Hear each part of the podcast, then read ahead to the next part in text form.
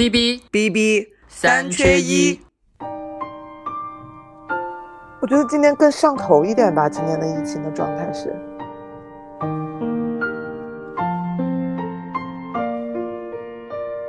我们总会很文学性的去美化一些东西，但是如果你要让我真的再来一次，再选一次，我真的是宁愿说不要有这个疫情。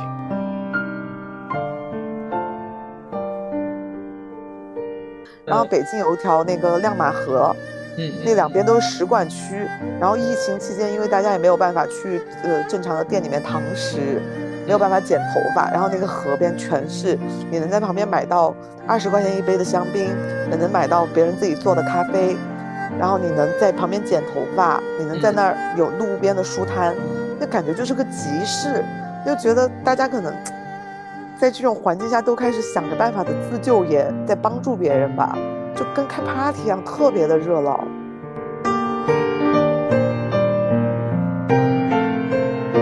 就如果真的这个整个疫情是一个蝴蝶效应，你觉得是一些你的什么行为引发了这个这个事情？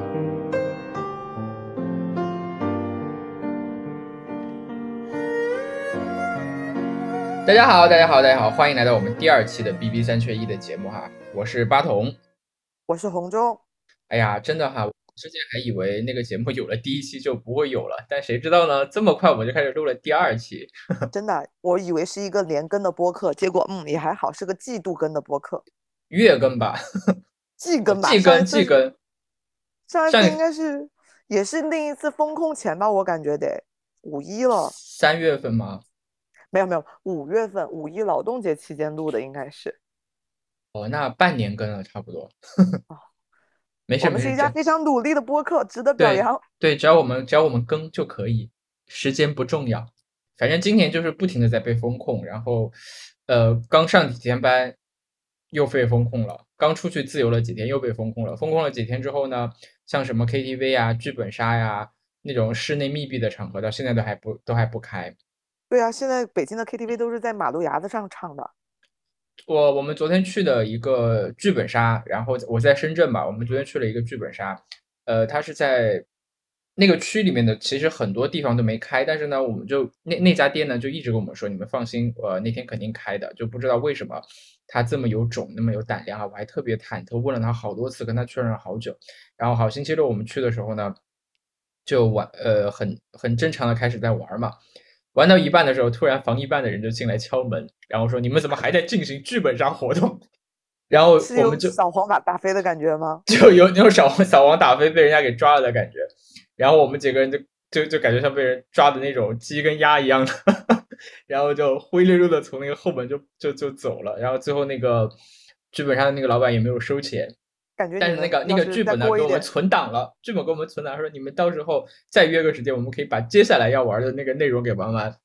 所以就是好像今年这个疫情反复的特别的特别的折磨人，你有没有这种感觉？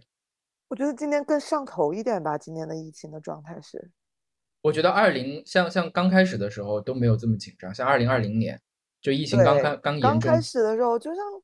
今天上海没菜嘛，就是我们还说呢，二零二零年那时候，那北京你是可以自己去任何的超市买菜，从来没有缺过物资紧缺的。但是像现在，呃，我你看我们家啊，贵阳，他们都是买不着菜的。但是在深圳倒还好，就是深圳的整个这个电商啊、物流都比较的完备，就是它风控了之后呢，你在盒马上可以买菜，在美团上可以买菜，所以就是虽然被风控，但是没我还没有经历过缺菜跟抢菜的那个。北京真的还好，不知道算不算遗憾？呃，对，反正北京还好，然后上海之前很严重，然后这次贵阳感觉也挺严重的。你知道那个花果园嘛？宇宙第一楼盘，他们就说抢菜压力特别大，尤其他们还分业主会容易一些，因为会可能会有呃平台或志对或志愿者什么的，但租户压力就特别大了。为什么呢？我问过同朋友，他们好像就说，可能就是那种群团购或者这种上门的，好像是有些区别的。那这不是赤裸裸的歧视人家租客吗？那你以为贵阳你连套房子都没有？那房价可是五千块钱一块的地儿呢。所以我们就就因为最近经历了这些很奇葩的这种，哎呀，这种反复疫情的这种感觉，我们就突然想到了一个话题啊，就是如果你把这个时间往回倒三年，你把这个疫情看作是一个，就是一个黑天鹅的这种突发事件，然后你有没有想过，这个事情会不会是一次蝴蝶效应？就是如果是有没有有没有想过是你自己做了一个什么事情，导致了整个这个我们不能说灾难吧，这个偶发的灰天鹅黑天鹅事件的这个发生？我觉得，哎，这个是一个很很很奇妙的一个角度。哇，我一直在反思这个事儿呢。那佛家不说万物皆有因果吗？那我就反思了自己的很多行为，我甚至归结在我自己是不是不应该在那个时候结婚。所以，我们今天就要借着这个来，简单的就是我们回顾一下，在经历了这疫情的这两年多，已经马上快三年的这个时间里面的个人的一些。心境上的改变，还有就是可能经历上的一些改变，就是这三年的疫情，如果放长远来看，究竟会给我们人生留下什么？然后再放长远来看，会在人类的历史里面留下什么？然后如果这个这个从这个角度来看呢，是不是说我们的这个蝴蝶效应真的深刻的影响了人类历史的发展进程？我们先梳理两个时间啊，就是往往就是现在我们像事后诸葛一样往前倒一下看一下，其实真正的第一期的这这个第一个病例。就如果说我们真正去萌发那个点的话，一切的那个起始点是二零一九年的十二月一号，你还记得吗？具体时间我不记得，大家不是当时一直在找零号病人吗？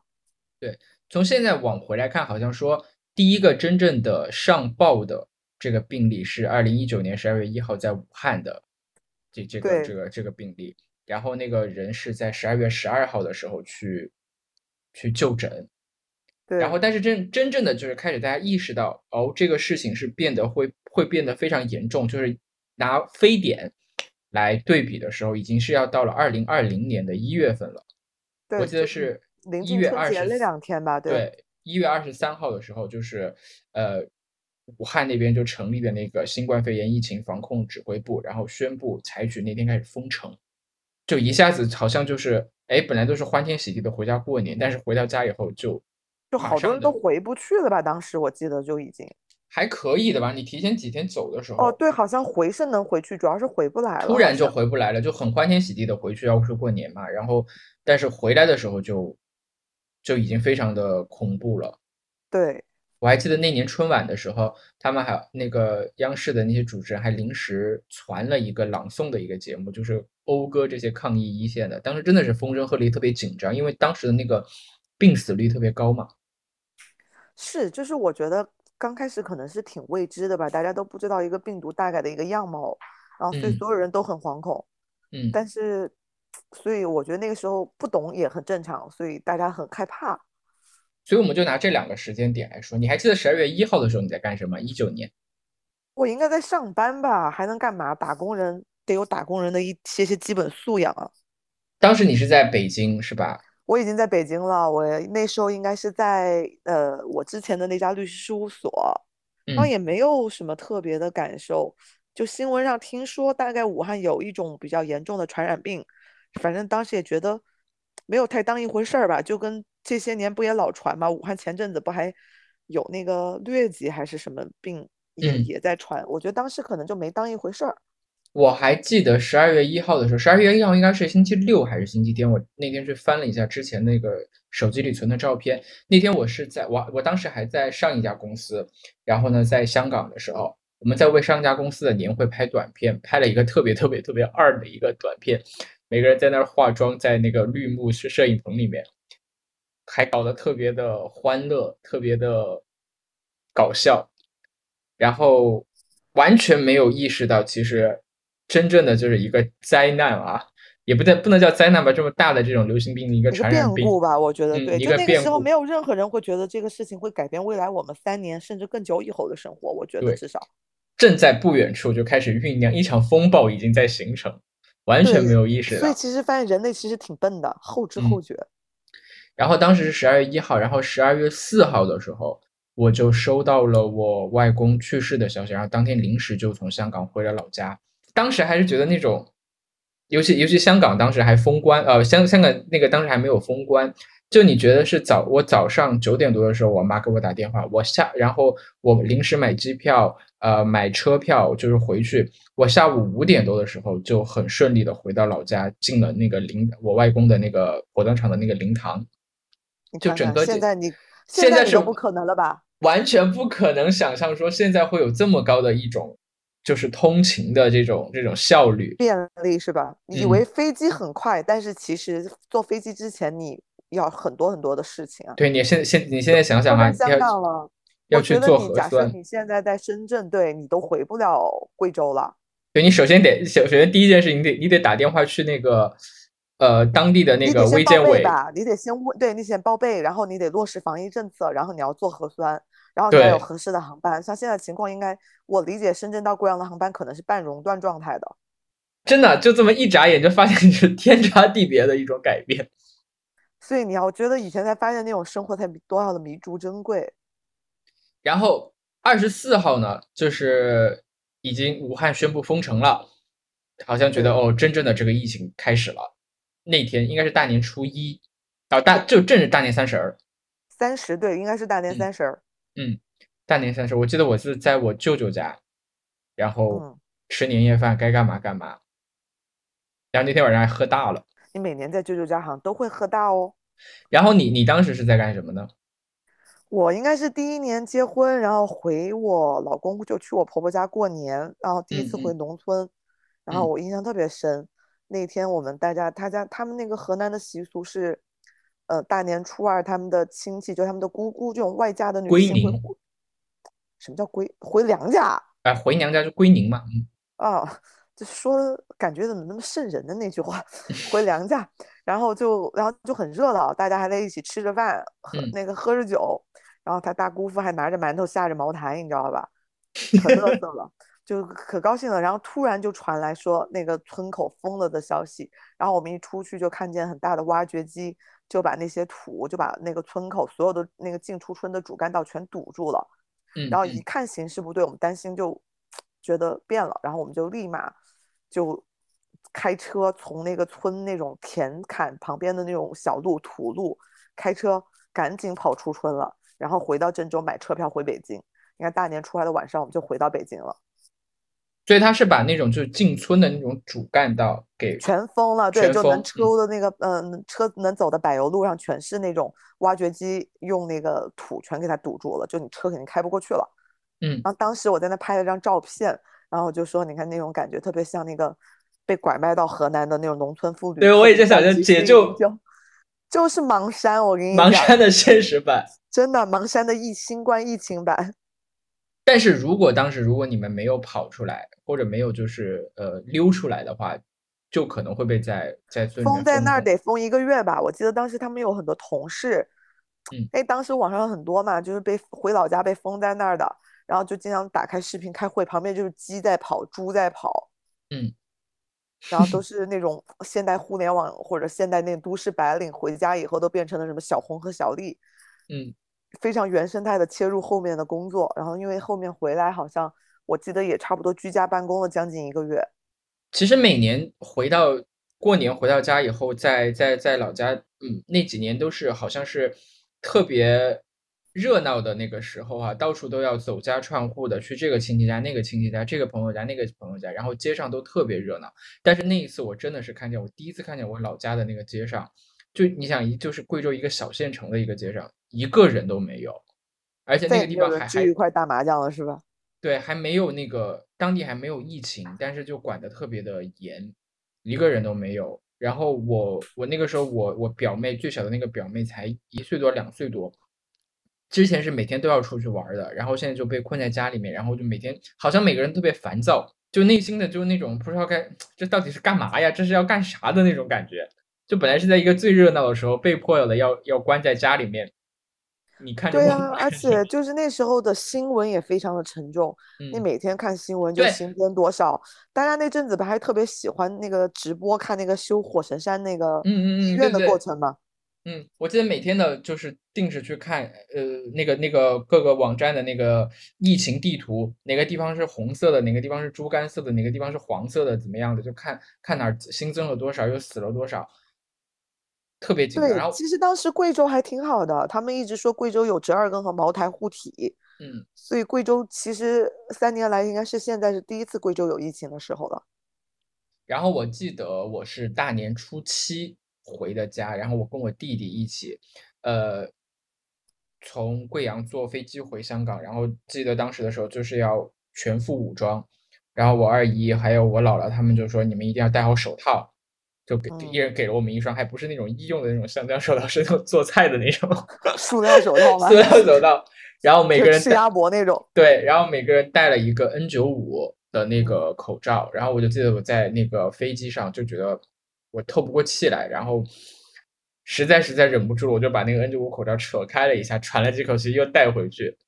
当时回就回到香港以后就，嗯，香港也其实也挺紧张的，不过那段时间香港还没有那那种特别新新增的病例，但是香港人都特别喜欢抢东西，那几天就已经开始要全程的那个酒精，就七十五五度以上那种高度的酒精，还有八四消毒液，还有那个呃含氯的那种消毒水，已经全程卖断货，连口罩也全程卖断货。就每天就当时我记得加了很多那种 Facebook 和 WhatsApp 的那个群，一有那个新的货源的那个，香港吧，Lady 的口罩也也那个卖断货了。我记得当时我的口罩是谁？是我一个朋友，他去嗯俄罗斯旅行，他从俄罗斯给我们带回来的。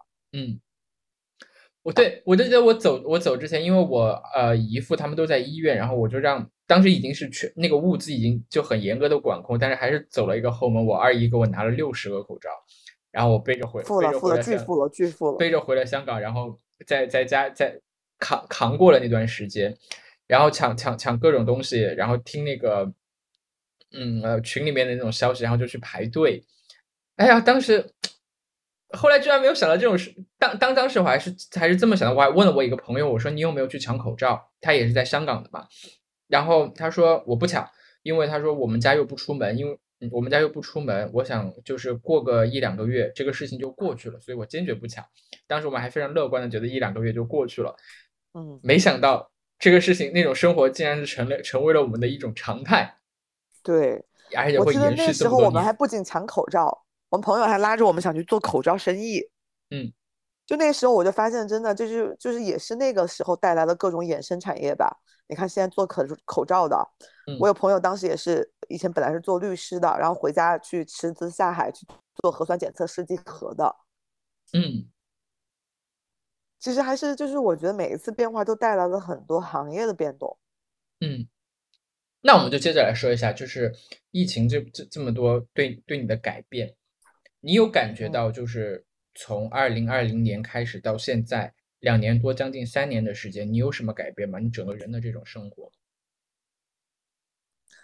嗯，我觉得主要其实最大的改变是，其实大家很习惯就是在线办公吧。我觉得这个，嗯就以前总觉得，就像我们的工作性质会觉得一定要去跟客户见个面，他看嗯到我这个人才会有。但是现在因为这种疫情的原因，我们发现我们不得不选择很多在线的方式来见客户、聊客户，最后来谈下单子。嗯我觉得是我们工作直观改变了，但是对我们行业肯定有影响的，就是我们发现我们不能顺利的出差了。嗯嗯，对，之前就你们行业要全国各地见客户嘛。对我们全国这个见客户，或者因为案件会到全国各地不同的法院啊什么的。然后嗯现在你也嗯，因为健康保或者什么疫情的管控原因，很多地方就不接待了。像我上个月想去昆明会见，要去看守所会见一个呃呃，去监狱会见一个犯人，然后那嗯昆明的政策就是他们不接受云南以外的律师，嗯，这就很麻烦，就是相当于是。嗯，所以我觉得，反正我觉得我们的行业可能已经没落了。是这个在疫情期间，然后，我就是没落，它会越来越差，而且，感觉比较大的是，因为这几年，嗯，不知道跟这个疫情有没有关系，但是我换了工作，嗯换了呃生活的地方，然后整个就觉嗯得好像自己的生活跟以前发生了翻天覆地的变化。我原来是在一家那种传统媒体，在香港的一家传统媒体工作，然后呢，因为一个机缘巧合的原因，我就去到了一个某大厂的一个一个，呃，就转换了赛道吧，从传统行行业换到了这个互联网行业，一下子就觉得要适应很多东西，就被卷起来了呗。卷是一方面，就只是说，呃，之前在传统媒体的时候，我只需要关注的是新闻上的一些东，怎么去制作新闻，怎么怎么去想一些就是传统的那种思维的一些东西。但是，一下子到了这个新的这个行业以后呢，你会发现每个人想的东西吧，跟你以前的周围的人想的东西完全不一样。每个人每每天张口闭口说的都是客户，说的是行业维度，然后说的是数据。说的是生态，各种东西，就觉得他们思考这个一件事情的这个思维模式和他的这个框架，跟以前我周围的人我们想的东西是完全不一样，还不单单是这个表达方式上的不一样，就每个人想想问题的角度、想问题的这个思路，最后大家想达到的什么目的，都跟以前的人都不一样的，就开，然后就我就觉得迷茫了一段时间，我到底是要干啥？这就是这这这就是我的这个这个疫情期间一个一个最大的感受。你说变改变成现在有什么感受吗？是高兴吗？是不高兴吗？你说不上来。你有没有觉得？会，就是我突然觉得，就是就经常我们就说嘛，人类是一种适应能力很强的物种。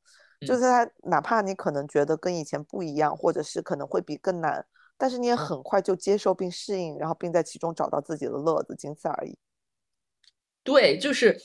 很很麻木、很无感的那种感觉。之前像二零二零年的时候，刚开始的时候还会有一些震惊、有些焦虑、有一些呃彷徨、不知所措的。但是好像觉得时间一长了之后，慢慢的说，哎，那就得过且过，就混着呗，让做核酸就喝做核酸，让风控就风控，那你还能怎么样呢？对，活下去就行。现在的观点我就是这样，然后每天在家读读书，强身健体，我觉得就是你最好的，就是跟这个。时间能够一起成长的一个办法吧。嗯，然后我还记得，就是本来我这个工作的变动，我之前是从二零二零年的时候是有可能是要去北京工作的。对，然后之前我都在帮你找房子吗？对，我还跟红中说了，就是要找房子，要住在哪里，呃，到时候要怎么玩怎么的。但是也不知道是不是因为这个疫情的原因，导致了北京这边的工作有一些这个变动。我觉得直接是，然后我非常的生气。最终我就没有去成，然后特别我我我，你知道吗？我有大半年的时间的大半年的心态是和各种准备，我是准备说我要彻底从南方到了北方，去皇城根下一个新的、完全新的一个城市，开始完全新的生活。我是用这个来做这种心理建设的。结果只是发现过了海，从香港到了深圳，过了对过了个河，然后就从香港到了深圳。哎，那那种那种感觉就是觉得。特别的，特别的搞，特别的很奇妙哈，这个落差。嗯，对，因为我是疫情前从深圳来的北京，其实跟你可能本来经历，我们本来应该是要在北京相遇的。嗯，但是一想就觉得，哎呀，真的，我觉得机缘巧合这种变数太大了。那你觉得这几年，嗯，在北京的这种日常的生活有一样什么样的改变吗？嗯。就是我觉得主要是出行上的区别，但其实大家生活还是一样。嗯嗯，就出行没有那么方便了嘛。然后大家，所以现在北京不是今年夏天嘛，大家都开始在城里面的护城河里面游泳、玩桨板。就是我就跟你说，当大家不能出去玩的时候，大家就开始在城里面给自己找乐子。已经在护城河里面游泳了。对啊，护城河游泳就以前只有大爷才会游的，现在全是年轻人。然后北京有一条那个亮马河，嗯，那两边都是使馆区。然后疫情期间，因为大家也没有办法去呃正常的店里面堂食，没有办法剪头发，然后那个河边全是你能在旁边买到二十块钱一杯的香槟，你能买到别人自己做的咖啡，然后你能在旁边剪头发，你能在那儿有路边的书摊，那感觉就是个集市，就觉得大家可能。在这种环境下，都开始想着办法的自救，也在帮助别人吧，就跟开 party 一样，特别的热闹。对哈，就是好像呃，之前我们也在网上看到，就疫情刚刚开始的时候，出现了很多阳台歌手嘛，就是在那个阳台上唱歌的。对，上海之前有个人，就是因为他在那个阳台打鼓，然后我还给我一个搞音乐的朋友，我说哇，这个好震撼呀。然后我朋友来句，那是因为别人打的好，但是你一打 可能就会被投诉。对，然后那些唱歌的，然后改编改两个两个楼楼之间互相对歌的，特别特别多的有很多有意思的这种这种现象。然后还有很多那种就是行为艺术家就开始搞一些呃很先锋的一些东西。你还知道那个庞宽吗？就啊，知道新裤子那个吗？对对，他今年四月份的时候就搞了一个那个十四天的连续直播嘛。对，就在一个在那个那个小小格子里面吃喝拉撒。嗯，二百两百多万人围观哎。对，然后我当他在准备做这个直播以前，我就特别好奇他怎么上厕所，我还专门去看了。哦，苗知哦，人家是那个地方是有挡住的。他是分大号、大和小，他小号的时候他就是背对镜头，然后解决了。然后大号的时候就拿一块布毛巾挡在自己盖在自己身上，也不知道那个味道会是什么样的。对，然后我觉得啊，反正还挺真的，还挺先锋的。就是通过这种形式来表达一些。哎，我还还看到过之前有一个上海的一一个艺术家，叫他就他在封控期间三个多月嘛，然后他本来是个光头。然后三个月之后，他头发就全部长长了，也不能也不能剪，也不能剃，长特别长。然后等解封的第一天，他就去到一个天台上，然后呢，用那个推子把自己的头发全部剃了，又剃回原来的那个头发，然后用剩下那个头发碎，在一张白纸上，就一点一点、一点一点的，就像像把把那个头发当着像墨和铅笔一样的，就画了一个这个东方明珠的这个一幅画，很大的一幅。但是呢，刚刚刚。到他画好了之后，其实那个，因为他也没有用任何胶水和固定的东西，然后一阵风一吹，这幅画就没了。我就觉得哇，这个这个行为真的是太太有寓意了，真的。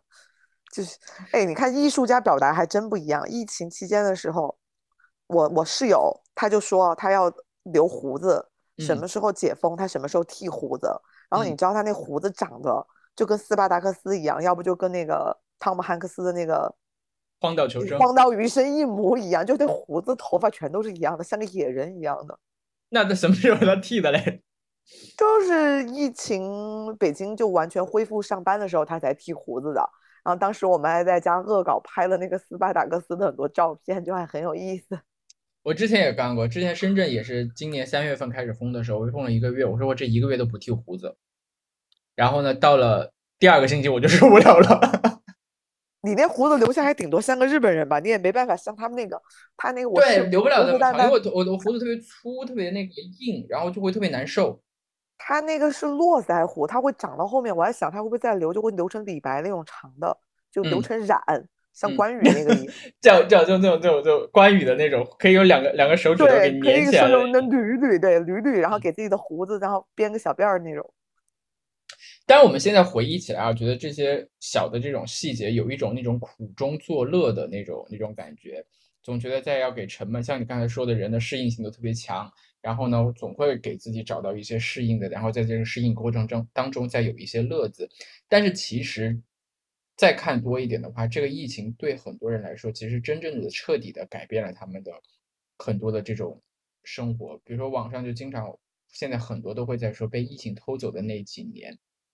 对，然后那餐饮行业嘛，这直接开倒闭了多少店啊？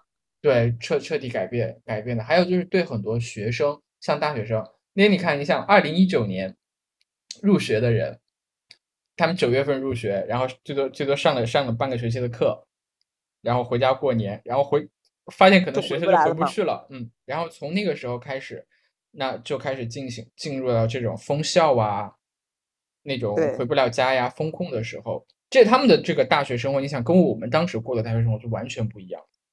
你这不是开玩笑吗？说一九年入学的大学生信誓旦旦的想要去谈一场网恋，结果大学四年毕业了，同学的面儿都还没认全，因为全在上网课。这真的是都是在谈网恋，就网恋都恋不了，因为你人都没认全，因为那个上网课你哪看得清谁呀？嗯，所以我真觉得，哎，他们经常还说以后 HR 以后招人可能都不会招一九年的这批学生，因为。那都是函授和电大的，嗯，想想都学了些啥呀？就后面一想，算了，其实以前我们上大学也没好好学，我觉得也不要那么苛责别人。而且更多的时候，你有没有觉得大学不仅仅是一个学知识的地方，它是让你是对，我觉得是社交，或者是让你在那个期间你该有的一个成长阶段吧。嗯，是让你更全面的去参加加入社会，是让你更社会性的一个一个地方。你看，对我觉得社会性这个词很对。你要去参加社团活动，你要跟同学、跟完全不认识的老师、同学相处，然后甚至要实习，实习，然后你你实习，你才了解社会上的每个工作以及每一个行业到底是怎么运转的。我觉得，就大学真的是一个比较社会社会化一个很重要的一个阶段。然后感觉现在他们就是这两三年，就是相当于又多读了一年一一个高中，在家里面。对，但是只是一个没有相当于没有升学压力的高中。哎，其实也有说这两年不是考研的人数大增嘛，因为就业压力很大。嗯嗯。那这个真的是这另外一个非常现实的一个改变哈，就是因为带来一些对经济的一些冲击，导致这个对它是一个反向的嘛。嗯。所以是真的是不仅仅是被偷走了的吧？还有。然后我那天我在看东西，我就看到有一篇微小说，它也是在一个呃微博的一个话题下面写的，就是如果就疫情被偷走的那几年，那个人就写了一篇大概不到一千多个字的一个微小说，叫他说叫《匣子里的蝴蝶》，是有是那种呃很小的那种短短科片小科幻小说啊。他就说他现在，嗯，他那天去拿快递，然后去拿快递的时候，用那个刀把那个快递条封条刚刚。一划开的时候，发现里面就飞出了一群蝴蝶，然后呢，瞬间就可能是有那种时空错乱的那种感觉，他掉掉入了一个平行时空里面，掉入平行时空里面，就发现在那个平行时空里面，他又回到了二零，呃一九年底的时候的那个时候，那个时候发现没有疫情，当时他正在看关于这个呃武汉军运会的那个新闻，哪个国家拿了多少奖牌，中国队又拿了多少奖牌，发现每个人都是。很正常，然后在那个时空里面完全没有受到这个疫情的打扰，但是他发现有一个改变，因为他他那个那个人是他是学理工科的，他就说，呃，正是因为有了这个疫情的时候，他在他在他在现实的这个空间里面啊，在在现实的这个空间里面呢，因为有了疫情，他才会经常的上网去写一些东西，开始写科幻小说，练文笔。但是呢，在那个平行时空里面呢，就没有这个压力了嘛，就反而会觉得。嗯，自己的表达欲和这个呃文笔都不行了，都变都都都没有在这个里头里面好，就总归会每个人都会从一个正反的方向来看，说哎，这个疫情给我们带来了这么多的不方便，这么多的呃改变，被偷走了我们的生活，但是疫情有没有给我们带来一点什么？你觉得有没有给我们带来点什么？哇，这问题好难啊，我想不到哎，带来了卖口罩行业的激增吗？对，这就是我想说的。我就是觉得，我们总会很文学性的去美化一些东西。但是如果你要让我真的再来一次，再选一次，我真的是宁愿说不要有这个疫情。我还是希望我的生活能像以前一样多姿多彩、丰富的。对啊，就我们还能相约一起去很多地方旅行。嗯，就真的这两年一年不如一年。我记得也是今年五一的时候，我发了条朋友圈，我说三年前的五一我应该是在奥地利吧。然后哪怕是去年疫情的第一年，我也去了新疆，结果第三年的时候，疫情我只能在哪？北京的密云郊区。嗯 就真的，你就会发现，你肉眼可见的，你的这个，你的这个世界和视野的范围的缩小。嗯，哎，我觉得这个点非常好，真的就是所有的人的视野和关注的东西在变小。比如说，你像在以前哈，嗯，我会想的是这个假期我要不要？假期要不要出国？然后呢，也可能是跟以前的那个行业的关系，关注的都是国际新闻上的事。我会去看各个国家每天的那个，就是想的就是国际大事，那那些人哪个国家又怎么样，特朗普又怎么样了，马克龙又怎么样了。但是现在随着自自己的就往往内地回来以后，然后随着首先在物理的这个距离上，好像你就觉得哪也去不了了。我能。以前还说去周边城市旅游一下，你像你还可以去下密云啊，现在深圳周边什么都没有，最多去下顺德什么的。但现在可能连去顺德、去潮汕都是一件很奢侈的事情，就只能在大鹏啊，深圳大鹏欢迎您，就只能在自己的这个周边的这个生活里面的转圈。你每天都关注的就是，哎，我这个小区封不封？我这个街道封不封？我这个社区封不封？对啊，就是就这一活动范围越来越窄，越来越窄。嗯。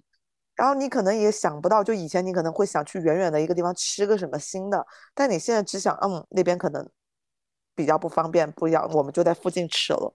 对，就物理上、物理距离上的这种限制，带来的就是心理上的这种自我的那种禁锢。是啊，所以我疫情期间我就说嘛，因为没有办法旅行了，我就开始拼拼图，我就拼世界地图、看游记，然后我就觉得这是在安慰自己最好的方式。哎，所以在疫情期间，你有做，比如说坚持什么事情？像像你刚才你说你室友他会留胡子，然后你有没有要要做一些什么事情？说我要坚持是坚持一下，然后呢，等疫情结束之后我来回看，其实是一个挺有纪念意义的一个事情。嗯，仅在疫情期间的坚持我没有，但是疫情期间我因为就是这种生活范围的缩小嘛，我说的，然后我就开启了很多爱好，不是跟你交流过吗？你不在吹笛子，我不在拉手风琴吗？嗯嗯。就我觉得，如果假设没有疫情，我觉得我我自己觉得可能我们俩不会去干这两件事儿，可能啊，嗯，你也很难坚持嘛，因为你有更多有趣的花花世界可以选择和娱娱乐了。然后我现在就开始在做一件事情。因为从今年开始，我觉得我今年前几个月做的核酸可能比前两年做的要多得多，加起来都比前比比前两年加起来都要多。然后我就呢，因为做核酸，每个人会去拿那个管嘛，就是在身上核酸队长，对队长什么的。然后呢，我每次如果是拿到核酸的队长，我就会拍一张照片，然后拍一张照，我就看我。在疫情期间，是吧？到底我能拍多少？然后最后我会把这所有的这些照片拼成一张大的照片，然后打印出来裱了之后放在墙上。哎，这个很有意思哎，就是就不知道是不是集齐多少个核酸队长，你能不能升一个级别啊？就成核酸连长，最后成核酸司令。对，核酸司令，然后的大家都敬你。然后之前在上海也是上海的时候，有一段时间很多人就每天都会做那个抗原嘛，那个更好玩，就是那种塑料的那个试纸的那个盒子，把口水滴进去吗？对他们就会把它有一个人，我就看他们是把它就像就像你挤那个啤酒瓶盖一样的，它啊对，贴在那个对一个画，一个画给它裱起来。嗯，我还没有做过那个诶，虽然我买过，我还一次没做过，我也没试过。我也没试过，我希望你都不要试。对，嗯，但是也还是有些许好奇的。哎呀，这种事情就是你根本不需要好奇，因为早晚有一天都会经历。我记得就像早的时候做核酸一样。我记得刚开始疫情的时候，大家还在说，我记得那半年以后吧，就是一九年到二零年的半年，六月份的时候，我看有个博主说他从来一次核酸都没有做过，我当时还觉得这人很稀奇，就是感觉是一个异类。然后我在想，就像今天一样，我觉得你可能在中国你找不到一个人是没有做过核酸检测的吧？嗯，没有，应该是没有了，连西藏都是那样了。对，我觉得应该你找不到没有做核酸检测，因为我那天看那个流调数据，我就看到深圳有一个流调的信息，就是大概说那个人住在某某立交桥底。我在想，一个流 浪汉都要去做核酸，都会被流调到了，那我觉得现在真的已经没有漏网之鱼了。而且他那个他那个特别好玩，他就是一块。他买了几个沙，不是买了几个沙发，肯定是捡了几个沙发，然后四四方方的拼在一起，然后有一张床。他每天就住在那个下面，餐风露宿的。然后从他被感染了以后，他的那一个那个区域就被划成了一个中风险区，而且他是在他是在一个立交桥的下面，一个地导致了那个所有的往来的车辆都要绕路，就特别不方便，特别好玩。哎我还这个真的还挺逗的，因为我只看到那个流调，就是立交桥底。我说哇，现在这个流调真的是没有任何一一处瑕疵和缝隙是能跑掉的。那我们回到开头提的那个问题，就如果真的这个整个疫情是一个蝴蝶效应，你觉得是一些你的什么行为引发了这个这个事情？哇，我做过很多很多次的自我反思这个问题上，我总结过很多的原因。嗯第一个就我觉得我是不是不应该搬来北京？就是，就是因为我的这个搬迁嘛，引起了就跟蝴蝶扇翅膀一样，引起了气流变化，然后导致了整整个这个世界运势的转变。这是我的第一个反思。我还想过，是不是因为我在那时候换了一台华为手机，然后没有买苹果，然后导致就是说，因为嗯，美国这个手机销量下降，然后美国人因此来憎恨上了我们，开始。呃，威胁的就是那个现在的阴谋论嘛，说是他们投毒的嘛。嗯嗯。啊，我我想过很多点，但是，就我就一直在想，那我怎么去改变呢？我搬回去，你说会好吗？就是跟感觉跟自己毒奶了这件事情一样，就跟前两年看脱口秀，李诞说他一开专场，疫情就开始。嗯。所以他说他再也不开了。所以我是觉得这是。提供了一个真的很好玩的、很有意思的一个思考的角度，就一些这种影响全人类命运的大事，哎，是不是真的就是因为我自己的什么东西没有做好，或者我做了一个，我无意间做了一个什么事情，引发了这样啊。虽然虽然我觉得把这种大的事情跟自己的这种一些小的这种行为联系起来是有点苛责自己了，但是其实有有时候偶尔这么想想问题是挺有意思的。然后我也是听了你这么说，我就去想，那到底是我之前做了什么事情？然后我就一直在想哈，就是我我到底是做了什么？因为呢，我这个人比较比较比较有一点特别不好的，就是我嘴特别欠，就是我说话就是 特阴阳怪气，就对我跟谁说话都是阴阳怪气的。然后有一次，我记得我在我在台湾 算命的时候，那个神婆就跟我说，他就说，嗯，你的你的这个太太啊，以前以后会特别特别的漂亮，但是呢，你一定要注意，就是说你一定要经常多说好话。你这个人呢，就是嗯，心不坏，刀子嘴豆腐心，就是说话不太好听，所以你将来以后一定要多赞美别人，尤其要多赞美你的太太。我就想，是不是嗯。是不是我这个毛病没有改掉，就说错话了呗？就是对刀了谁？嘴巴上太明了，太太太太刻薄了，所以是不是以后要改一下？可能是就刀子嘴刀刀刀错了某一个神灵，嗯，得罪了一个什么，就导致这个气场就磁场就紊乱了。对，然后就变了，就世界开始那，所以这个事情给我们的反思就是以后大家要。多做好事儿，日行一善。对对，日行一善，做个好人吧。这也是我一直觉得，这个这个观点，我觉得是不会错的。所以我觉得有一点信仰就这样。对他们就说，就说很多人都说中国人没有信仰嘛，但其实我后来发现，好像说善良就是 中国人的信仰。就每个人说做个好人，不要不要不要不要作恶。再想一想，如果嗯，非常希望的是一年以后或者几个月之后，这个疫情呃世卫组织宣布呃新冠疫情这个。全球大流行结束，这个疫情已经结束了，我们不用再戴口罩了，不用再排队做核酸了，不用再会被时不时出现的风控扰乱我们的生活秩序，要去抢菜，要为每天的物资充不充充不充分来发愁。一切都恢复正常了之后，你会怀念这段时间？我不会，嗯，我不会怀念，但是因为我觉得它没有值得怀念的。人会怀念的东西，我觉得你老的得回忆的东西，都是一些有趣的。你觉得想起来你会笑的这段回忆，没有任何让我觉得很有趣的东西吧？我觉得至少是，但是我会记得，就我会永远的记得，但是我不会怀念，因为我觉得怀念的都是好的东西，我并不觉得这段时间是好的日子。你说的这个就正正正好好让我想起来，就是二零二零年十二月三十一号那天晚上跨年的时候，呃，我记得我我下了班儿，然后呢下班之前呢，我我买了一本新的那个豆瓣读书的一个日历。然后我特别有仪式感的把去年的那本日历给扔到了垃圾桶里。我心里想着啊，明年这个日子不要重新再来过了。对，操蛋日子不要再重新来过。然后把那本新的日历拿出来翻开，然后第一页上面就写了一句话，是马尔克斯写的。他说：“生活不是我们活过的日子，而是我们应该去记住的日子。”啊，我突然一下觉得，嗯，好有这个，好有文化哦，好有。就我怎么写不出来？对，好有文化。然后。醍醐灌顶的那种感觉，哎，就觉得很操蛋，很怎么样？但是我们要记住那些快乐的那个东西。对啊，就其实我一直就就为什么，包括我为什么想拉着八筒呃一起来做一个播客，我就在想啊，他们不说互联网都是有记忆的吗？所以你到底想要给这个时代留下，或者给你自己以后留下一些什么东西？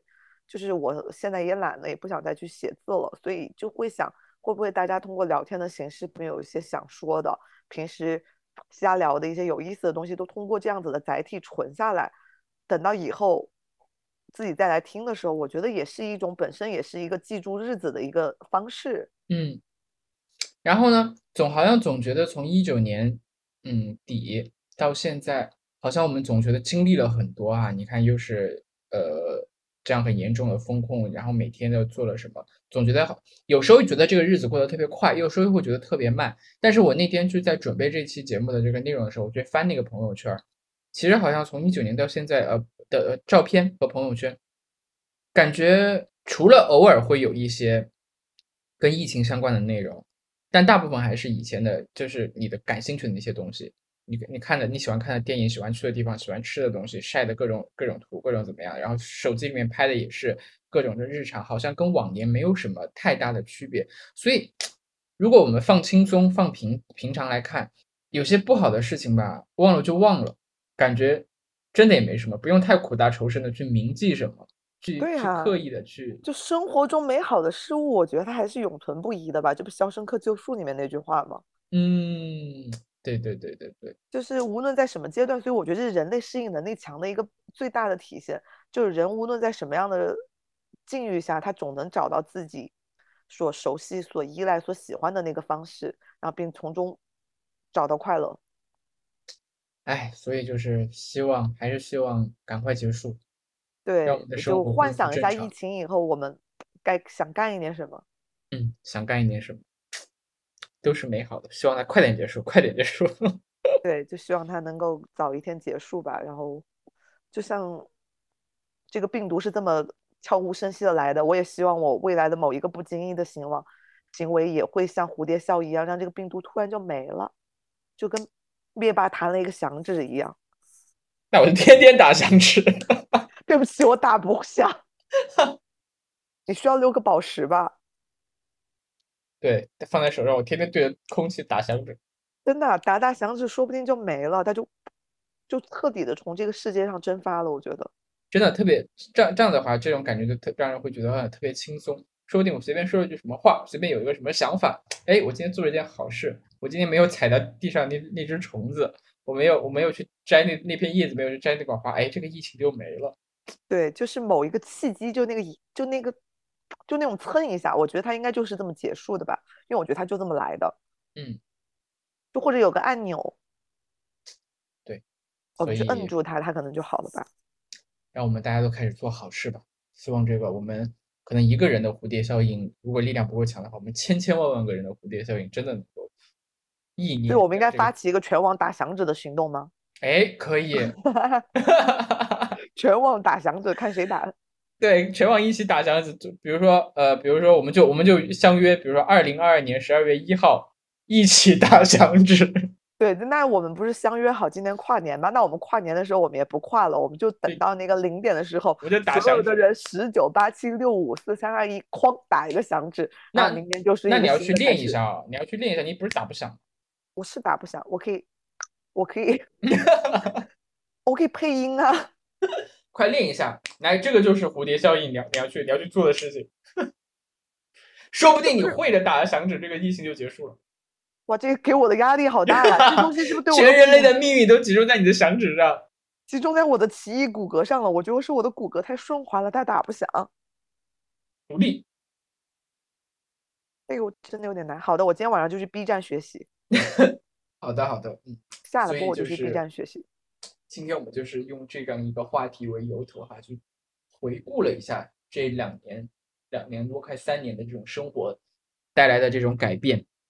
挺好的。其实你仔细一想，就是我们还还是不错的嗯，就我们至少这三年我们也熬过来了，所以相信未来，嗯，在很快的日子我们也能熬出头了。好嘞，好，感谢大家收听我们今天的节目，好的，谢谢。下一个半年再见。对我们下一个半年再见，也不知道什么时候再有下一个半年啊。好，对，就是要降低预期的。嗯嗯，好的的，好的朋友谢谢，们再见嗯拜拜拜拜。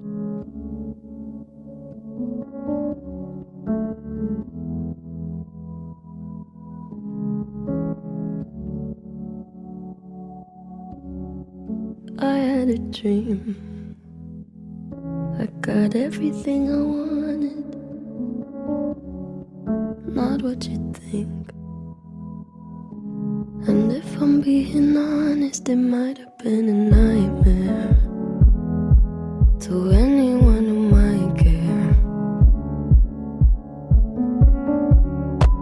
Thought I could fly. So I stepped off the golden. Nobody cried. Nobody